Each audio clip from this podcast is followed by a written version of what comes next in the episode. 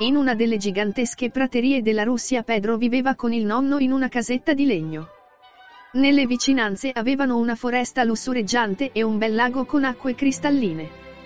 Pedro si prendeva cura del nonno e lo aiutava nelle faccende domestiche e suo nonno si prendeva cura di Pedro con grande affetto come tutti i nonni. Avevano sentito dire che un terribile lupo vagava per la terra. Alcuni l'avevano visto, altri l'avevano sentito ululare di notte e altri dicevano di averlo affrontato dicendo che era gigantesco, enorme, peloso e feroce oltre misura. Pedro, che era molto audace e impavido di fronte al pericolo, sorrise a questi commenti. Ah, rise tra sé quando ha sentito quelle cose, chi l'ha visto e cosa? Sono usciti fucili da caccia impauriti da un piccolo lupo. Eh, l'hai sentito ululare di notte. E quello? Ti sei nascosto tra le lenzuola spaventato a morte. Oh, oh, chi ha affrontato il lupo? E cosa è più alto di un cavallo?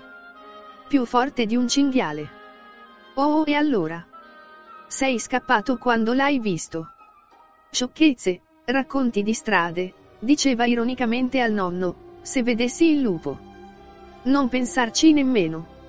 Rispose il nonno spaventato dall'audacia di Pedro, non hai mai affrontato un lupo, non sai di cosa sono capaci, quanto sono feroci, stai attento Pedro, il lupo potrebbe mangiarti così, come quando hai fame e ti mangi pane e formaggio per la colazione in un boccone.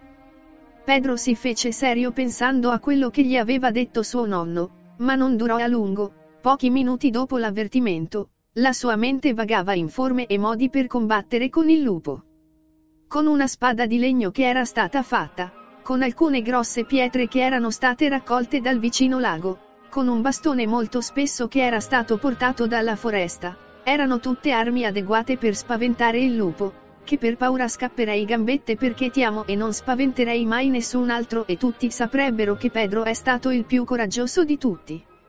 Un giorno mentre camminava trovò un uccellino che cantava liberamente in uno degli alberi, Pedro lo salutò. Bella canzone.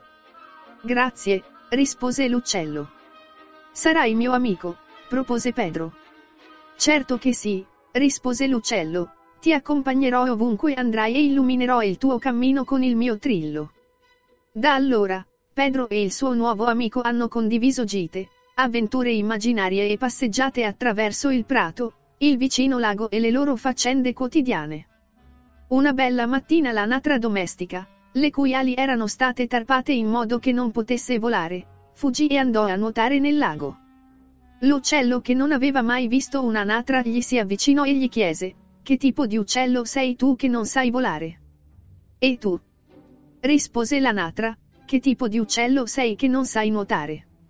Entrambi iniziarono a discutere su quale dei due avesse più ragione e cosa fosse più importante, se volare meravigliosamente o nuotare meravigliosamente. Il gatto mangiatore che stava osservando il rimprovero si avvicinò a poco a poco per vedere se poteva approfittare della disattenzione che avevano entrambi e riuscire a portarne uno alla pancia. Pedro, vedendo l'intenzione del gatto, gli fece un bel timore e il gatto in un pipì passò in salvo in uno dei rami dell'albero vicino. Senza che nessuno di loro se ne accorgesse, perché l'uccello e l'anatra erano immersi nella discussione, Pedro esortando il gatto a scendere dall'albero e il gatto, ancora riprendendosi dallo spavento che Pedro gli aveva procurato, si avvicinò al gatto molto furtivamente. Camminando molto, molto lentamente, con passi silenziosi. Il gatto che era appollaiato sul ramo lo vide per primo e con uno sbuffo saltò e corse verso la casa. Pedro si voltò e vide il lupo avvicinarsi verso il lago dove l'uccello e l'anatra stavano ancora litigando. Molto lentamente, Pedro si diresse verso il recinto per cercare alcune delle armi che aveva conservato durante le sue passeggiate sognanti. Quando arrivò al recinto ebbe una grande sorpresa, perché suo nonno, temendo che stesse per fare qualcosa di folle, aveva buttato via tutte le sue armi, le pietre, il bastone e persino la spada di legno che aveva costruito. Cosa potevo fare? Nel frattempo il lupo aveva circondato l'anatra e l'anatra tremava di paura.